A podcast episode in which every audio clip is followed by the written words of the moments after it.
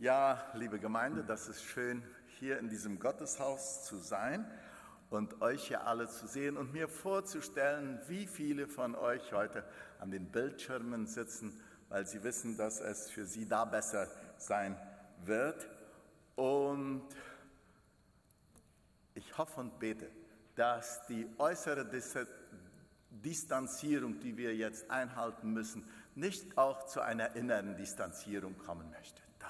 Frieden unter Brüdern und Schwestern, unter Eltern und Kindern, unter Geschwistern in der Gemeinde herrschen möchte und dass wir uns nicht noch innerlich miteinander distanzieren. Wir haben eine wunderschöne Jahreslosung im Jahre 2021 gehabt. Seid aber barmherzig miteinander, so wie euer Vater im Himmel barmherzig ist. Das barmherzige Jahr, ja, zumindest von der Jahreslosung, haben wir im vergangenen Jahr gehabt. Frage ist, ob wir im vergangenen Jahr miteinander barmherziger geworden sind. Und in diesem Jahr haben wir eine wunderschöne Jahreslosung wieder. Also die trifft mir das Herz aus Johannes Kapitel 6, 37. Und da heißt es so wunderbar schön. Und ich lese, wer zu mir kommt, den werde ich nicht hinausstoßen. Hier heißt es abweisen. Hinausstoßen ist ein bisschen kräftiger. Abweisen, das könnte man ja noch verstehen.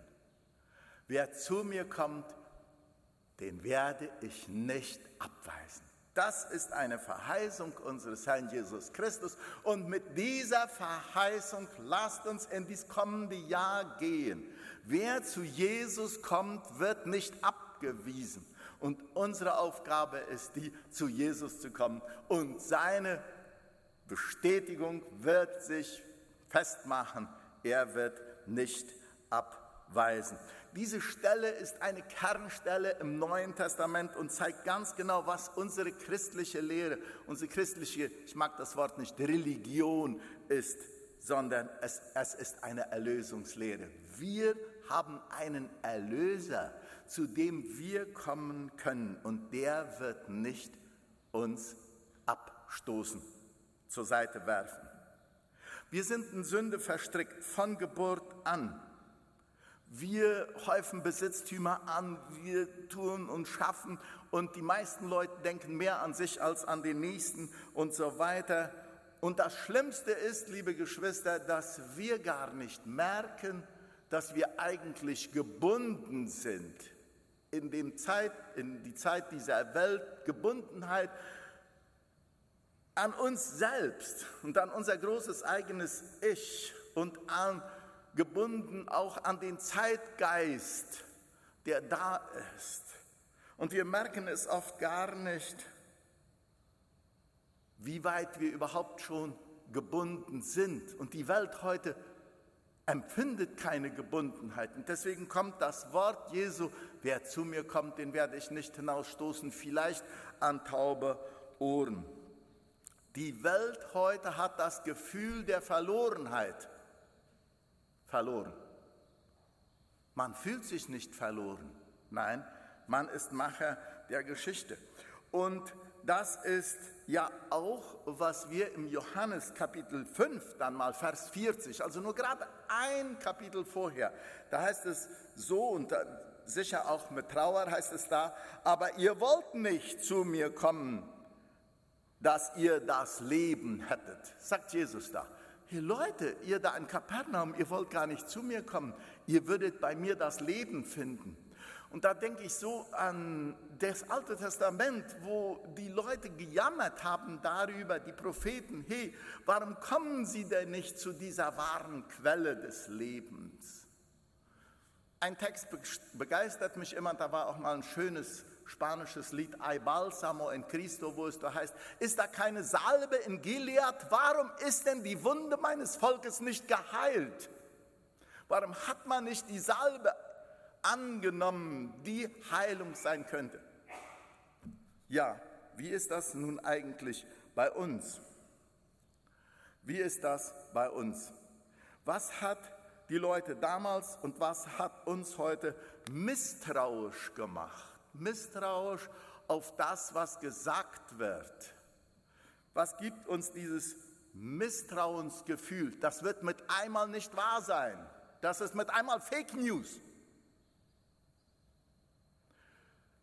Dieses Gefühl des Misstrauens, das hat sich in der Welt weit verbreitet, von damals bis jetzt. Und das begann ja schon im Garten Eden, damals mit dieser Unterstellung, sollte Gott gesagt haben, misstrauisch auf Gott. Und liebe Geschwister, ich leide ein bisschen darunter, dass das Misstrauen gegenüber der Standardpresse der Bibel auch kommt. Wir lieben ja so sehr die Parallelpresse. Wir lieben sehr die anonyme, alternative Presse, wo keiner Verantwortung übernimmt und nehmen oft das für wahr, was da dann gesagt wird. Und die Standardpresse, das, was geprüft worden ist von einer Kommission, das zählt bei uns oft nicht. Und deswegen habe ich oft Angst, kann das mit einmal sein, dass wir die Standardpresse das, was hier in diesem Wort Gottes gesagt wird, mit einmal auch mit kritischen Augen sehen werden.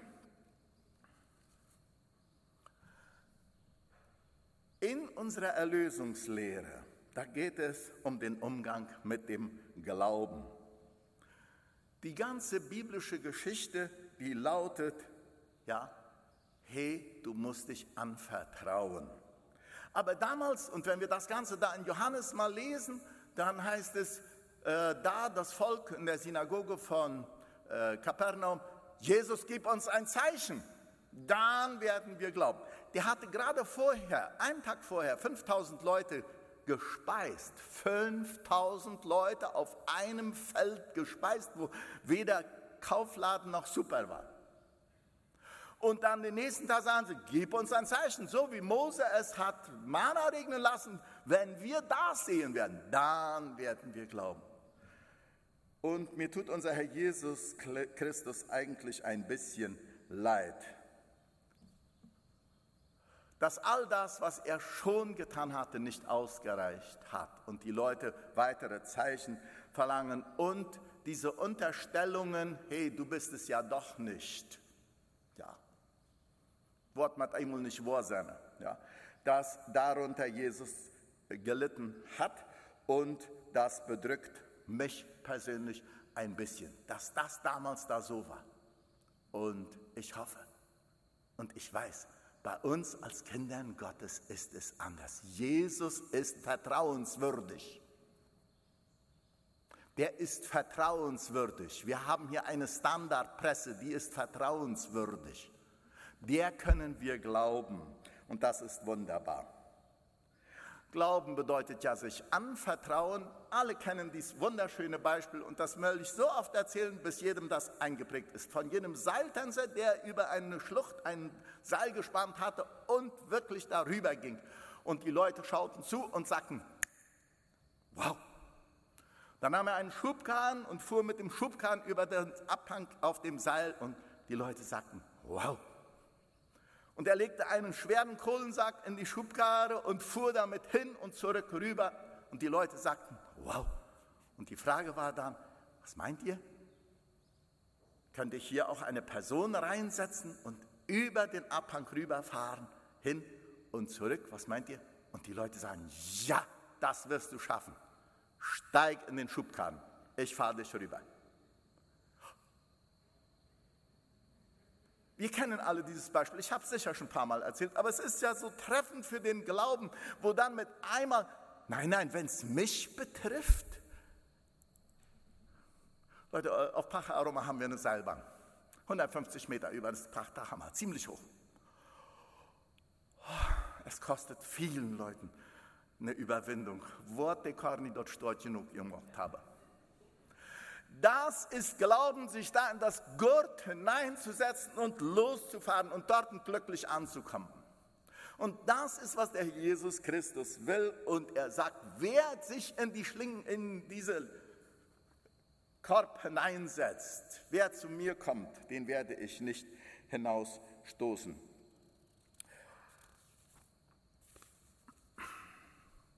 Unser himmlischer Vater ist ein gnädiger Vater. Und der hat seinen Sohn geschickt zu unserer Erlösung. Und er wird uns nicht hinausstoßen. Ja, und wir sitzen hier jetzt in Fernheim. Und wir sind hier und jetzt und kriegen diese wunderschöne Jahreslosung. Wer zu mir kommt, den werde ich nicht hinausstoßen. Und ich finde das schön.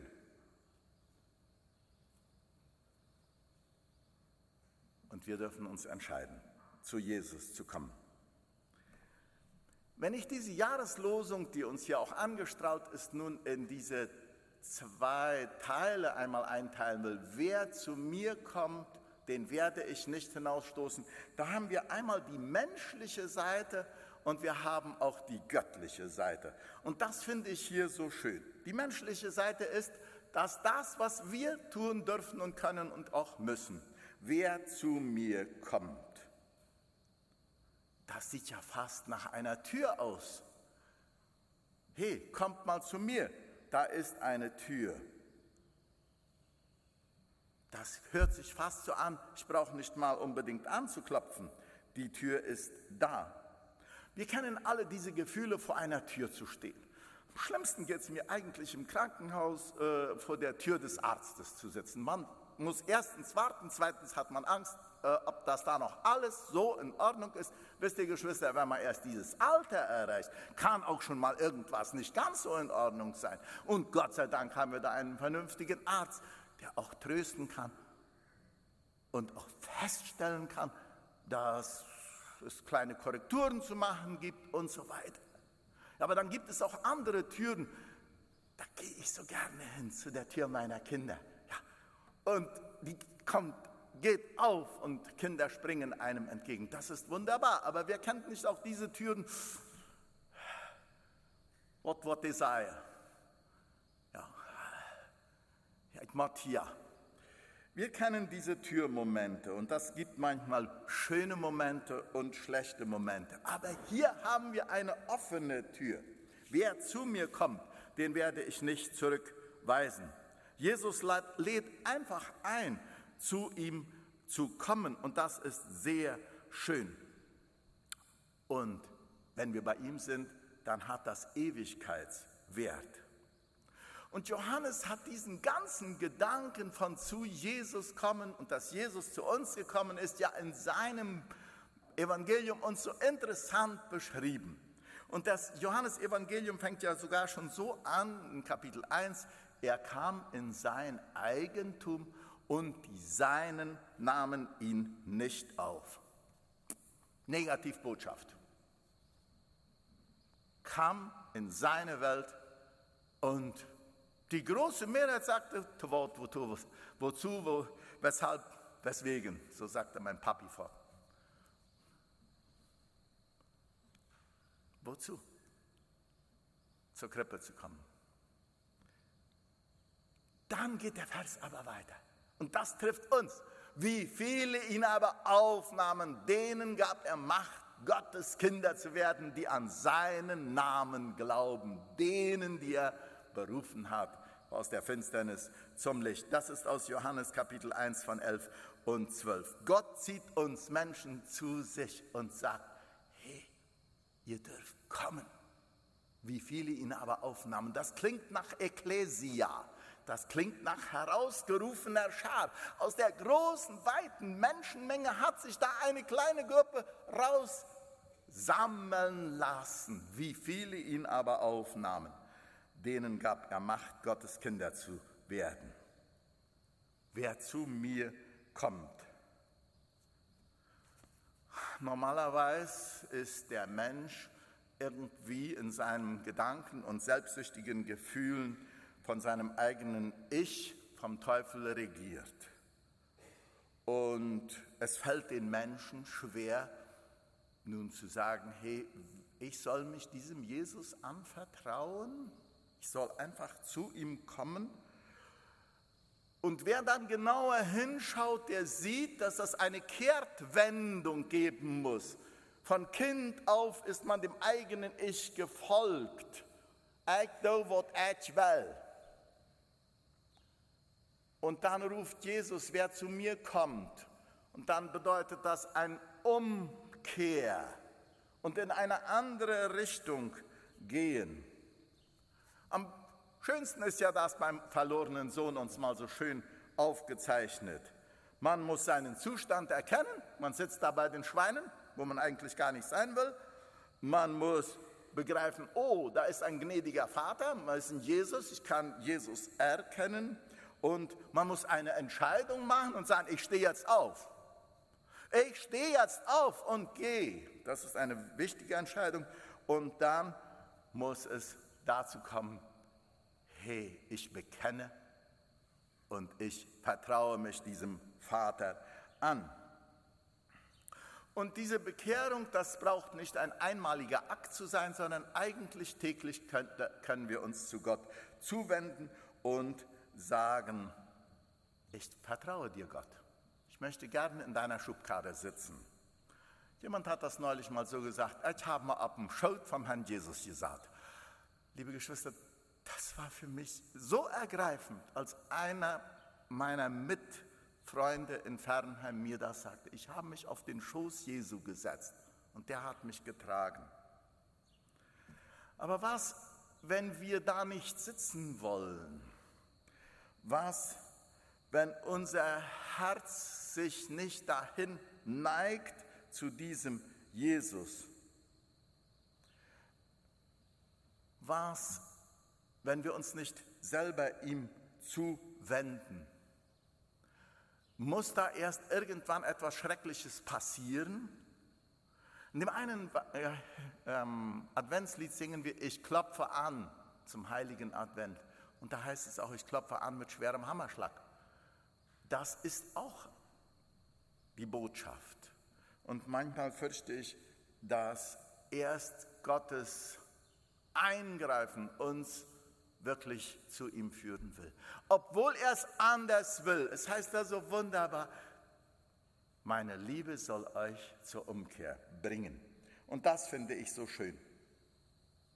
Lasst uns das Bild von der Tür noch einmal ein bisschen beschauen, das wir hier angestrahlt haben. Eine Grafik von äh, Stefanie äh, Ballinger und die hat das nach meiner Meinung sehr schön hingekriegt mit dieser Tür. Ja? Schon ein bisschen geheimnisvoll das Ganze. Auf dem Tisch, das soll wohl ein Tisch sein, da liegt ein Brot und da steht ein Kelch mit Wein. Wunderschön, sonst gar keine Möbel da. Nur warmes, einladendes Licht, warme Farben. Lena Lepp wird mir jetzt recht geben. Ja, warme Farben, die locken hinein. Sagen, komm nur, komm nur herein. Ein Lichtkegel fällt von drinnen raus und das ist fast wie wenn es ein Weg ist, der beleuchtet ist. Neben all den kalten Farben nebenbei, ja, grün und blau, kalte Farben, ein heller Lichtstrahl wird hingeführt. Eine Tür ist offen. Und ein überdimensional großer goldener Schlüssel in der Form eines Kreuzes hängt da oben an der Tür und die Tür ist offen. Und Jesus ist der Schlüssel und Jesus ist das Kreuz. Und wir können eintreten in diesen Raum an diesen Sehnsuchtsort. Und wir können da nicht nur den Ort genießen, sondern den Gastgeber selbst, unseren Herrn Jesus Christus, der sagt, kommt her zu mir, die ihr mühselig und beladen seid. Ich will euch erquicken.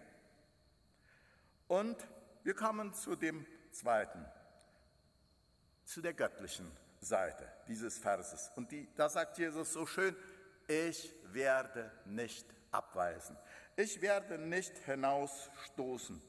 Das sagt Jesus auch beim Abendmahl. Und irgendwie als junger, junges Gemeindeglied hat es mich immer bedrückt zu sehen, wenn wir Abendmahl hatten und dann wurde der Moment gegeben, wo diejenigen, die das Abendmahl nicht nehmen konnten, wollten oder sollten, ja, dann rausgingen. Und ich habe immer diese ernsten Mienen mir beschaut. Die gehen raus. Vor dem Abendmahl.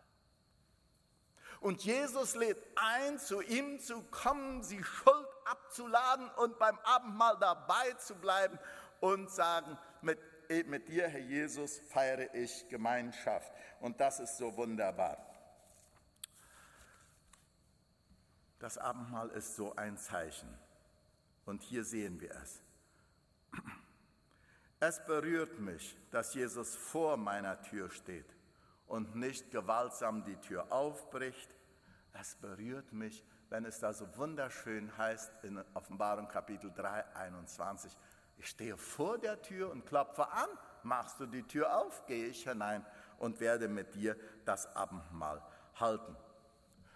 Und irgendwie hat diese Stefanie Ballinger das hingekriegt, die Jesu-Worte, die Ich Bin-Worte so schön in dieser Grafik darzustellen. Wollen noch ein bisschen reflektieren. Ich bin das Brot des Lebens. Wer zu mir kommt, den wird nicht mehr hungern. Und bei mir bleibt, den wird nicht mehr dürsten. Ich bin das Licht der Welt, heißt es da in Johannes 8, Vers 12. Das vorige war äh, Kapitel 6, 35.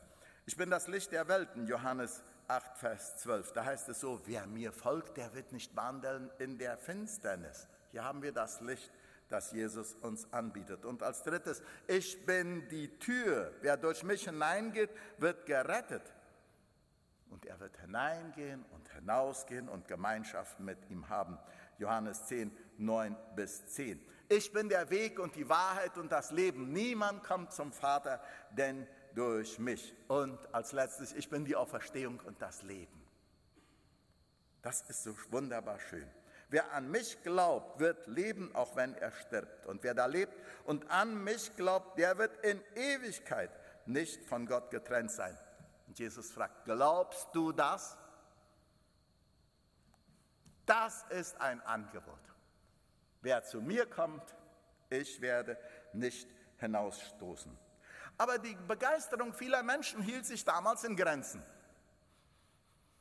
Irgendwie war es noch nicht das, was die Leute erwarteten. Ich weiß nicht genau, was den Leuten damals das Hirn verdreht hatten. Wahrscheinlich falsche Lehren der, ja, das gab ja damals auch Leute, die Irrlehren verbreiteten, ja, und so weiter. So festgefahrene Leute, die so und so und nicht anders. Auf jeden Fall hat sich die Begeisterung sehr in Grenzen gehalten für unseren Herrn Jesus. Und doch steht Jesus da und sagt, wer zu mir kommt, den werde ich nicht hinausstoßen. Und das hat er in so vielen Stellen bewiesen. Er hat zum Beispiel so viele Heilwunder gemacht. Da waren Leute, die hätten es gar nicht verdient, dass Jesus sie würde heilen.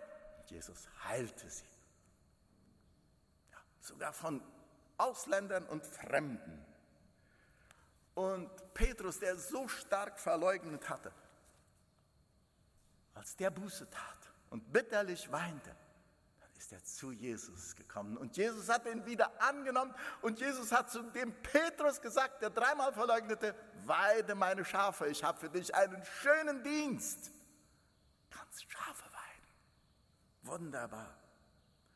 Und einen Paulus, der mit aller Gewalt und Fähigkeit, so wie ein richtiger Mennonit, gekämpft hat. Fiel vom Pferd, wurde mal blind, ging in sich und sah den Herrn Jesus und wurde zu einem Werkzeug. Wer zu mir kommt, den werde ich nicht hinausstoßen. Und der Schächer am Kreuz, das war die letzte Gelegenheit.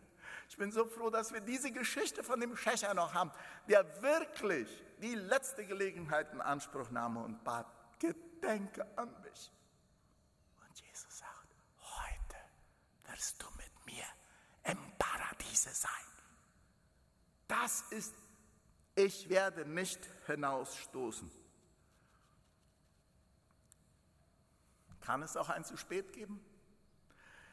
Mich hat eine Grafik beeindruckt, die ich gerne auch noch mal in unserer Kirche machen würde. Ich sah mal wo eine Grafik, äh, da waren zehn Lampen. Sehr hübsch gemacht, zehn Lampen. Fünf hatten ein Flämmchen und fünf nicht. Und die fünf, kein Licht hatten, die beeindrucken mich so sehr. Kann es auch ein zu spät geben? Da waren diese fünf Törichten, die da standen und auch rein wollten zum Hochzeitsmahl, aber irgendwie war gerade die Zeit, der Zeitpunkt war schon verschlissen.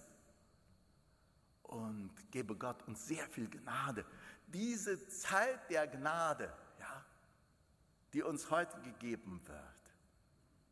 Wer zu mir kommt, den werde ich nicht hinausstoßen. Wir müssen etwas tun, zu ihm kommen. Er wird das Seinige tun. Das ist der Glaube. Er wird nicht abweisen. Gott schenke uns die Gnade, das ganze kommende Jahr ganz nah bei Jesus zu sein und das Bild von der offenen Tür, die Jesus uns anbietet, stets im Kopf und auch in unserem Herzen zu halten.